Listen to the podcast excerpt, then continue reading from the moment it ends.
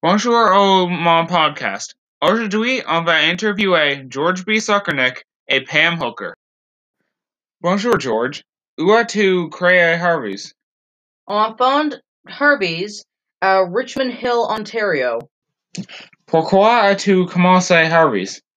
Rick Mauran et moi voulons créer un restaurant pour distribuer les services vite et bonne nourriture que les clients peuvent aimer. Quand as-tu commencé Harvey's? Avons fondé Harvey's en 1959. Pourquoi est-ce que tu as nommé le restaurant Harvey's? La compagnie John Harvey's Automobiles a fermé et Rick avait acheté l'usine qui justifie Harvey's. Qu'est-ce que c'est les récompenses annuelles de Harvey's? La récompense annuelle de Harvey's est 487 000.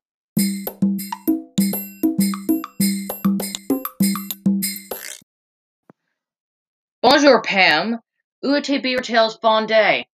J'ai fondé Beaver Tails en Killaloe, Ontario.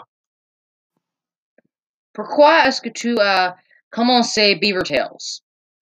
Moi et mon mari av- avons une recette de famille pour les pâtes frites et on a fait une entreprise.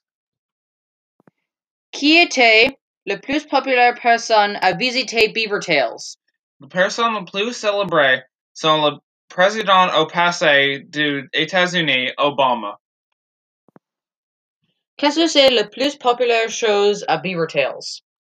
Le beaver tail le plus populaire est le cinnamon sugar. Qu'est-ce que c'est la récompense annuelle de Beaver Tails?